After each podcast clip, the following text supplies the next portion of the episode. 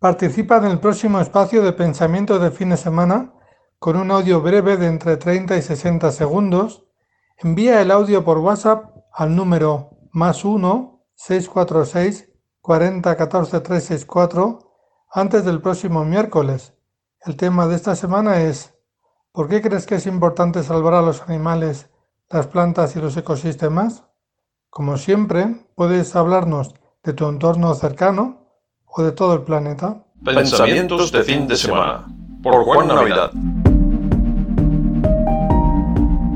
Saludos amigos y amigas de todas partes y bienvenidos y bienvenidas a Pensamientos de fin de semana. Este ya es el programa número 11. Hemos torcido la esquina de los 10 primeros programas semanales y ya estamos en el 11. También envío un saludo cordial, también muy grande, a Omar, mi socio en este proyecto radiofónico, eh, Pensamientos de fin de semana, que es un proyecto que está dentro de su gran proyecto Omar Global Radio, desde Canadá para todo el mundo. Se trata de, una iniciativa global preciosa que podéis conocer en omarglobal.com. Tiene muchísimos colaboradores en muchísimos países del mundo. El que os habla, yo soy Juan Navidad. Este programa se llama Motores de Cambio. Siguen avanzando las semanas en todo el mundo en este año tan extraño de la pandemia del COVID. En muchos lugares el virus está en retirada. En otros espacios de todo el mundo sigue creciendo. Y hay otros países y regiones en los que estamos teniendo lo que podría convertirse, esperemos que no, en una segunda ola. Nuestro deseo es que estéis muy bien, de forma segura, y que estéis capeando el temporal también en lo económico, porque somos conscientes de que muchas personas están sufriendo muchas dificultades. Desde los años 70 se han producido, por un lado, alertas, informes y estudios que indicaban ya entonces que se podría producir un cambio en el clima, que el deterioro del medio ambiente podría llegar a un punto de ser irreversible. Ese momento podría estar a punto de suceder. Podríamos llegar a ese punto de no retorno, un colapso medioambiental que convierta nuestra presencia, la del ser humano en este planeta, en insoportable. Al mismo tiempo que ha habido esos informes o estudios, se han celebrado en todo el mundo cumbres como la de Río, Copenhague, París, etcétera, etcétera, etcétera, que han tenido algo en común, que todas han sido un gran fracaso. Esa batalla, la de los líderes políticos, parece que la tenemos perdida, porque están más pendientes de obedecer a las grandes multinacionales y porque no van a dar un paso atrás. Es un suicidio en toda regla al que vamos abocados. Se están derritiendo los polos, afectando al normal funcionamiento del clima, elevando la temperatura global del planeta con todo lo que ello puede significar. Pero además de las altas instancias políticas del mundo, también hay muchas cosas que podemos hacer las personas de, a pie. Quienes pensamos en singular, en nosotros mismos, en lo que puedo hacer yo. Además, podemos hablar de nuevo en plural, como hicimos en el programa anterior. Muchas personas no son solo individuos, sino que pueden ser motores de cambio. Por ejemplo, en las familias cada niño o niña, cada padre o madre puede desarrollar iniciativas, promover el amor por la naturaleza, el respeto y la reducción de nuestro impacto en el entorno.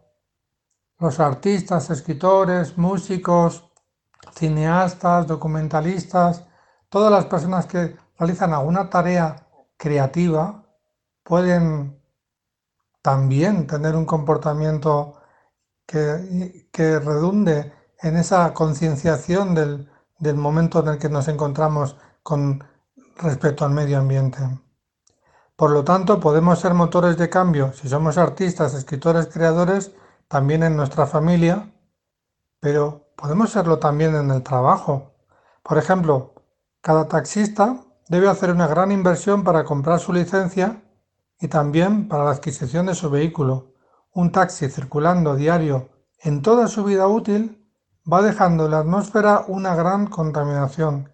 Dado que el taxista debe hacer su inversión de todos modos, creo que por un poco más podría comprar un vehículo que sea eléctrico o híbrido y así ese impacto se verá reducido o totalmente reducido si, si fuera un vehículo eléctrico y de esa manera contaminaría incluso cero gramos de contaminación al aire. Hay muchos otros trabajos que tienen una gran repercusión en los demás. Estoy pensando sobre todo en el mundo educativo. Si eres docente, tu labor puede pasar sin más pena que gloria. O puedes, de verdad, sembrar en las mentes de los ciudadanos del futuro una serie de ideas de respeto, de concienciación, de defensa del medio ambiente. Estamos creando una gran espiral que puede ser tan amplia como queramos. De todos nosotros y nosotras dependerá que lleguemos a tiempo, que nuestros esfuerzos y proyectos consigan detener el deterioro y también revertir, esos procesos de deterioro. Son muchas las iniciativas que tendremos que promover. serán tratadas de forma temática, como siempre, en futuras ediciones de este programa. No os preocupéis que por ideas no va, no va a ser. Ya tenéis 10 programas anteriores que podéis ver y poquito a poquito iremos tratando los diferentes temas en el futuro. Este es un programa semanal. En un año tendremos 50 programas. En espacios anteriores os he contado que este mes de agosto hemos dado vacaciones a nuestros colaboradores de todo el mundo. En septiembre tendremos novedades. Queremos colaborar precisamente con colegios, con educadores de todo el mundo que deseen participar en este programa. Podemos formaros para que aprendáis a crear un podcast educativo si no sabéis. Y también podríamos tener colaboraciones mutuas si lo deseáis. Envíanos un WhatsApp, que ahora os recordaremos de nuevo, o nos contactáis, por favor, uniros a través del Facebook de la buena normalidad con B, buena normalidad.